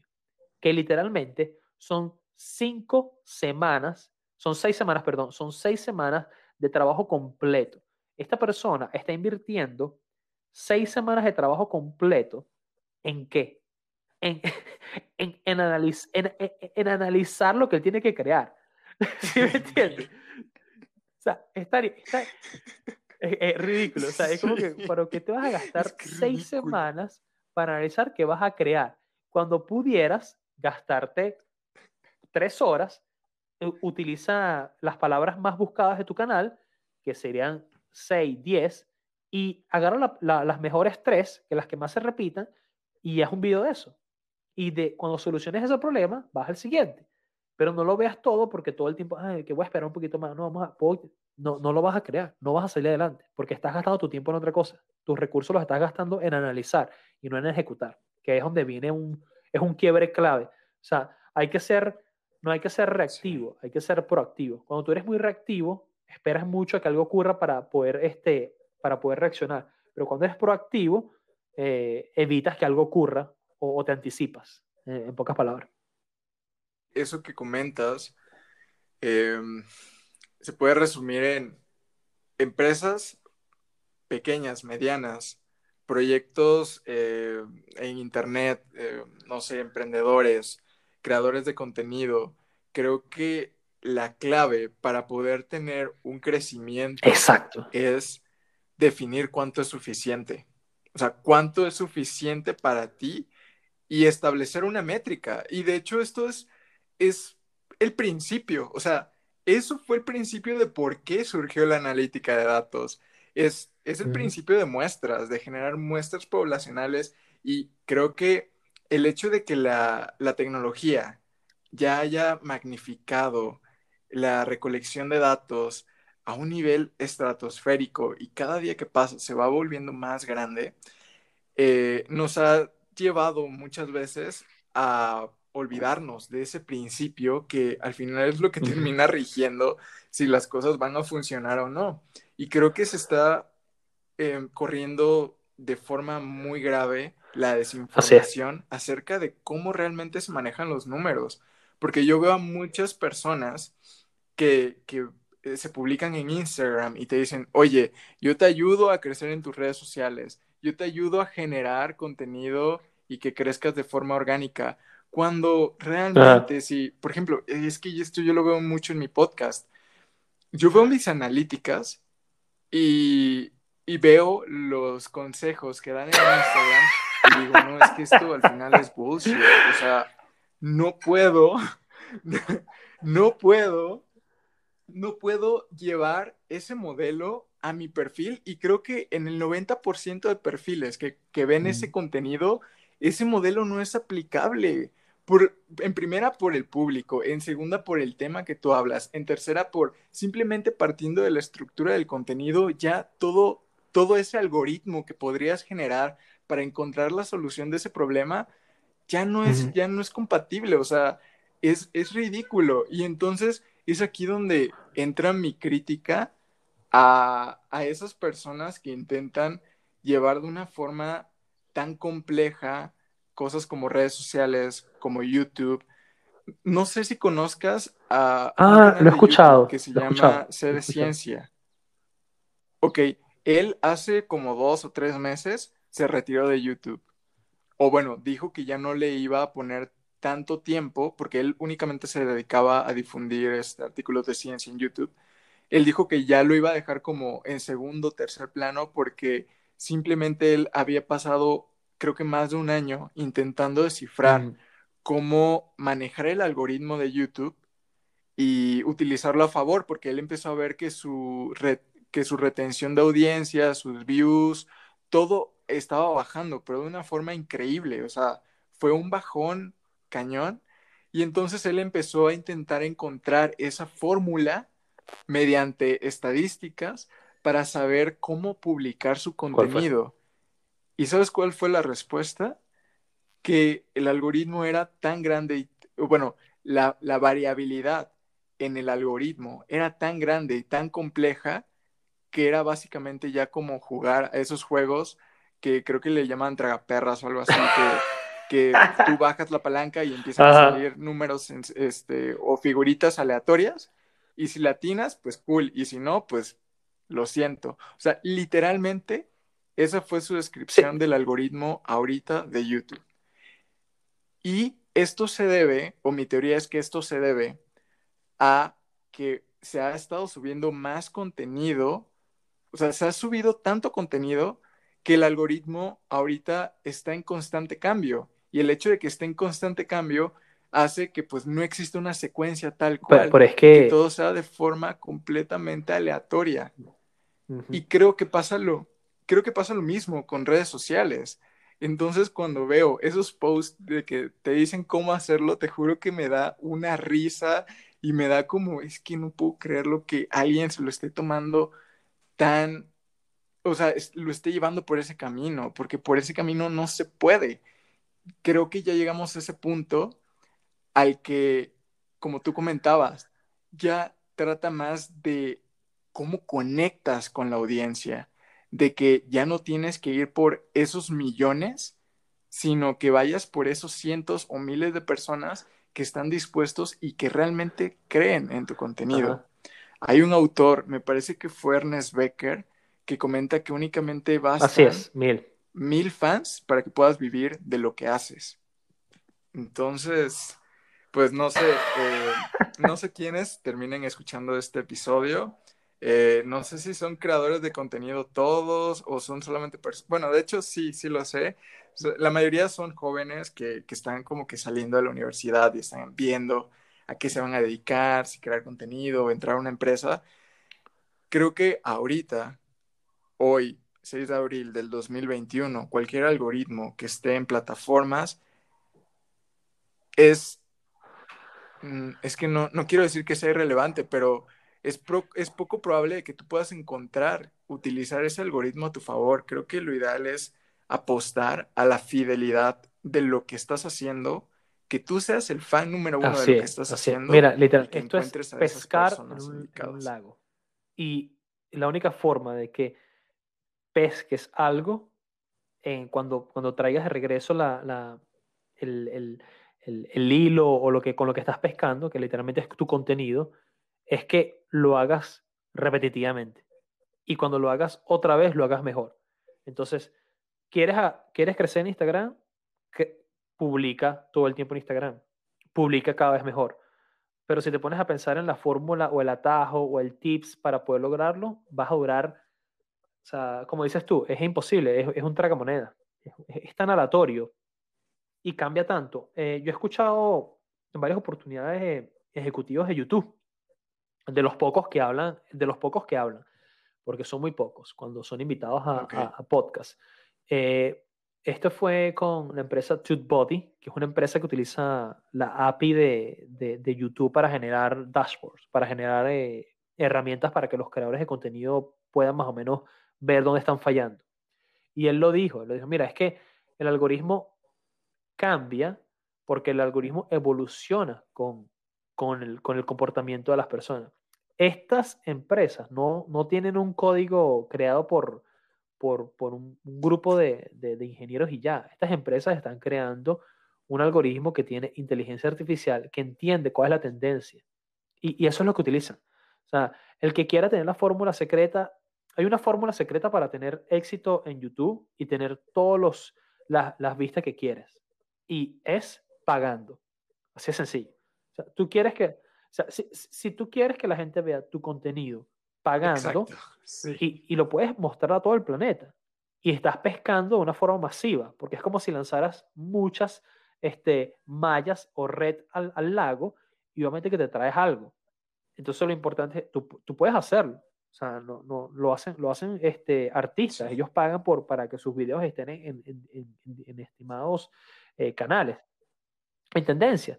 Yo no creo que en tendencia, César, pero creo que sí lo hacen para, para aparecer en otros, porque Snoop Dogg lo hizo eh, por mucho tiempo. Él pagaba algunos videos para salir en otros, ¿verdad? Para hacer en los primeros siete segundos.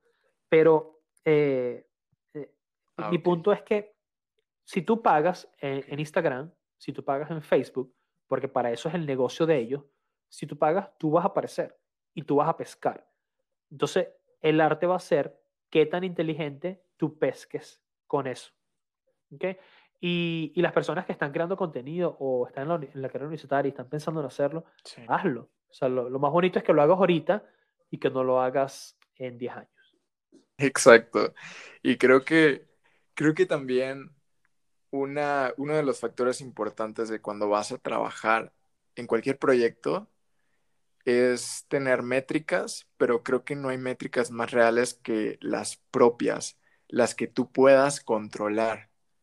Porque creo que está claro que el algoritmo ese, o sea, incluso pagando, hay cierta probabilidad, hay cierta probabilidad de personas a las que no les va a llegar. Probablemente sea el 10, el 5%, pero hay cierta probabilidad a las que no les va a llegar. Pero si tú tienes em, e, este, esta métrica personal que realmente importa, que es cuántos videos vas a hacer, cuánto de video a video vas a mejorar, creo que esas métricas son realmente las que sí, puedes y, y, que te sientas bien contigo mismo, porque esa va a ser la métrica principal, de que cuando lo hagas te sientas feliz y, y, lo hagas porque quieres. O sea, no te hagas porque, porque estás buscando esa aprobación social, ¿sí me entiendes? Porque muchas personas buscan este tipo de creación para, ah, porque lo estoy haciendo bien, porque quiero tener el número, y en realidad son números. Lo que más, seamos sinceros, cuando estás enfermo, ¿qué es lo que, qué es lo que quieres? ¿Qué es lo que quieres estar? O sea, ¿cuál es tu estado automático cuando estás enfermo? Sentirte mejor, ¿sí o no? O sea, mejorarte la salud. Entonces, tú no tienes que crear contenido para sentirte bien. Tú tienes que sentirte bien creando ese contenido. Ah, el que sea, así sea literalmente mandando los mejores mensajes a tu mamá diciéndole, estoy bien, mamá, todos los días. O sea, puedes hacerlo, pero hazlo, hazlo, hazlo, hazlo que se sientas contento y que no sea una rutina. Mamá, disculpa si estás escuchando esto.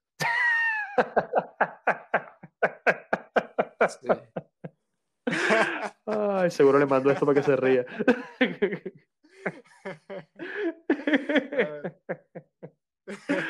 Ay, Dígalo. Bueno, pues. No, un placer, hermano. Este, no sé, me, me encantó. Eh, creo que no me equivoqué para nada al dejar este tema para el final, porque es que te digo, este tema sí me pone bien. Y eso, y eso que no hablamos de, de las métricas que, yo manejo. Y todo lo que está eh, Pero, Uf, uf, uf, uf. De hecho, yo creo que va a haber un, un podcast específicamente hablando cuando, de cuando, cuando tú quieras, ¿verdad? De verdad, muchas gracias. Disculpa que te interrumpa. muchas gracias por la invitación. Este, Estoy tan feliz de que tú hayas invitado a María Betania y que yo haya escuchado el podcast este, gracias a ella. De verdad que incluso seguramente le voy a mandar esto y le voy a dar las gracias porque fue gracias a ella que, que, me contacté con, contigo. Bueno, que nos conectamos. Aparte que te, lo repito para las personas que están escuchando. No sé si editas esto o no a futuro, pero lo voy a decir. A mí me encanta mucho la forma en que llevas el podcast. Creo que es, es excelente. O sea, el, el, universo es el límite, ¿oíste? no, pues muchas gracias. Y la verdad es que, o sea, yo igual, o sea, creo que los dos tenemos mucho que decirle a María Betania porque es que, o sea, otra vez lo del networking, o sea, te puede sorprender a, como o sea, como lo, acabamos de comentar igual hace un instante, el crear contenido es lanzar esa red y esperar a que salgan cosas muy buenas.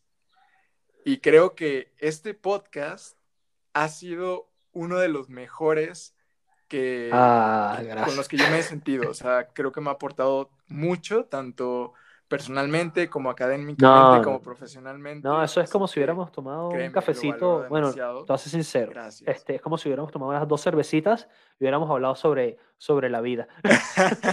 Buenísimo, pues ojalá y cuando acabe la pandemia. No, no, no, este, te lo comento, mi, mi, objetivo clave después de la pandemia es irme a, a, América otra vez y, y, quiero, quiero ir a México, por cierto. Estoy fascinado con... César, disculpe lo que voy a decir yo no comía con picante, ¿ok? Yo no, yo no pasaba. O sea, este es un momento, Luis, yo no comía con picante. Ok. Y poco a poco le fui agarrando el gusto, ¿ok? Y ahora estoy un poco adicto. Yo no soporto esos niveles, imagino que ustedes soportan allá de picante, pero, pero le dije a, mi pareja, mira, yo necesito ir a México, o sea, yo necesito ir y hacer un, un tour de, de tacos, necesito hacer un tour, un tour de, de, burritos de verdad. Necesito comer unos buenos nachos, algo, algo que sea bien, bien, bien Netflix. pues mira, Mira, yo llevo dos, casi ya voy para los dos años encerrado, así que en cuanto tú me digas, nos vamos a dar un, un tour de tacos, igual aquí cerca de, bueno, aquí cerca, aquí en México está Monterrey, vamos por una carnita asada, vamos a Ciudad de México por un pozole, por unos tacos al pastor. No, no, ya sabes, cuando vengas por acá por Londres, avísame y, con el favor de Dios ya, ya estar en otro lugar, entonces voy a poder recibir visita y que la visita no tenga que pagar ningún tipo de Airbnb por ahí ni nada por el estilo. Vale, pues, ¿qué te parece si para concluir el podcast eh, nos das una recomendación, eh, ya sea música, libros, cine, podcast, que nos permita conocerte un poco más a ti de forma personal, algo que digas que te define Oye, mira, eh, puede contar parte sí, de te lo voy a comentar. piensas o qué es lo que te Mi recomendación sería, hay un, hay un programa ahorita en Netflix que se llama Not at Game, o sea, no un juego, que en realidad, no sé si en, en, Netflix de, de, Latinoamérica sería no un videojuego o no un juego, no at game. Em, este, este documental habla muy bien de las repercusiones negativas y positivas que tiene en los niños la juega de videojuegos, jugar mucho videojuego, ¿ok? Y de, y de, la, y de la industria detrás de los videojuegos y sobre todo eh, de lo bonito y lo negativo que puede ser los videojuegos. Entonces, porque a mí me encantó este documental, porque los videojuegos fueron para mí en un momento de mi vida un escape, un escape para, para, para esas personas que están a mi alrededor que, que literalmente, como decimos en Venezuela, me, me jugaban o me hacían bromas muy pesadas o lo que llamamos actualmente ahorita, me, me hacían el bullying, ¿ok? Y, eh, disculpa, y es, y esos videojuegos fueron para mí un escape para no interactuar con esas personas que afectaban mi, vía, mi, día a día y mi vida. Fueron para mí un escape que me ayudaron no solamente a pasar horas, sino a evolucionar un poquito mi cerebro en la resolución de problemas, que ya lo que hemos hablado durante todo el episodio, que estos videojuegos me ayudaron mucho a, a resolver problemas para poder este, eh, pasar o, o, terminar estos videojuegos. Entonces, les recomiendo muchísimo que vean este documental, que lo vean de la forma más objetiva y que vean que lo bonito de que una repetición o una actividad te puede ayudar a futuro. Y a mí los videojuegos me ayudaron no solamente a, a relacionarme, eh, a no relacionarme con personas, sino también relacionarme con otras personas que jugaban lo mismo que yo. Y ahí fue donde yo tuve bastantes amistades online porque jugábamos lo mismo y compartíamos este, algo que nos llamaba mucho la atención. Y es algo donde, y quizás me extiendo, pero, pero lo quiero plasmar, una, una persona como yo que vive eh, en el extranjero, el videojuego me permite a mí interactuar con esas amistades con las que yo interactuaba tocándolos eh, eh, en mi casa o tocándolos cuando jugábamos fútbol y ahorita interactuamos a través de una, de una interfaz que es la del videojuego cuando jugamos el FIFA y, y podemos hablar. O sea, eh, es muy poderoso. cuando lo utilizas correctamente, el universo es, es muy gratificante. Ok, creo que ya tenemos tema para el siguiente episodio. Este, mira que, que, yo llevo como un mes que, que entré a la plataforma de Twitch para conocer cómo, cómo son las cosas en la plataforma.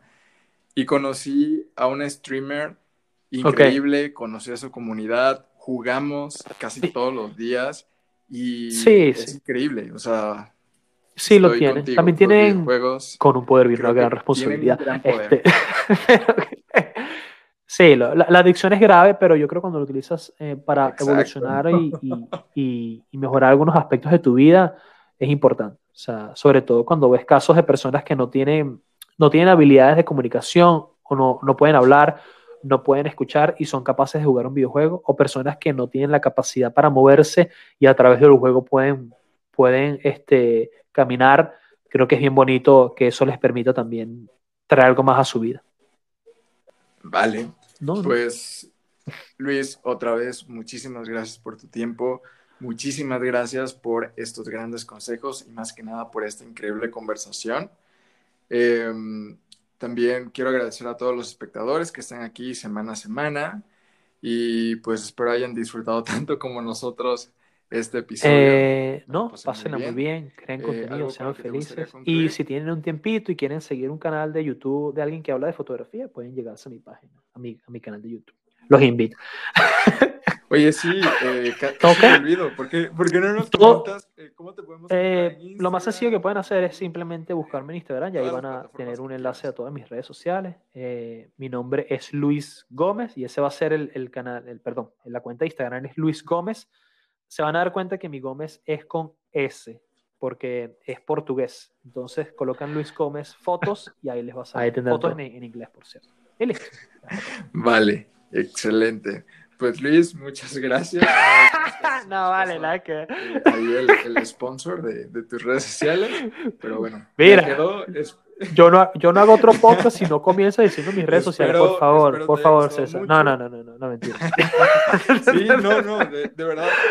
Por suerte no me ha pasado, pero espero no, seas el primero eh, al que se me pase mencionar sus redes sociales. Así de que todos. Lo más importante es cuando después de estos minutos de que nos están escuchando se sientan que son, que son parte de la, de la comunidad. O sea, tu comunidad, tú vas a ver que va a llegar muy grande. Y, y ha sido un placer para mí estar aquí contigo hoy.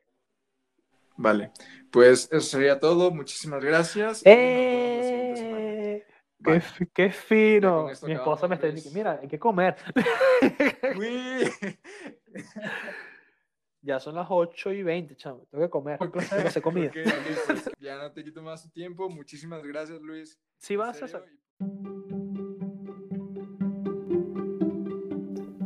Hola. Te recuerdo que este episodio está patrocinado por la página de Facebook Breaking Mind Podcast y mi perfil personal de Instagram CSAR009. En estas páginas podrás encontrar diverso contenido referente al podcast Breaking Mind. Recuerda, para poderme ayudar a saber si este contenido te gusta, recuerda compartirlo y seguir el podcast en las diferentes plataformas en las que se encuentra, tales como Spotify, Apple Podcasts, YouTube, Facebook. Así que muchísimas gracias por apoyar este proyecto y nos vemos en el episodio.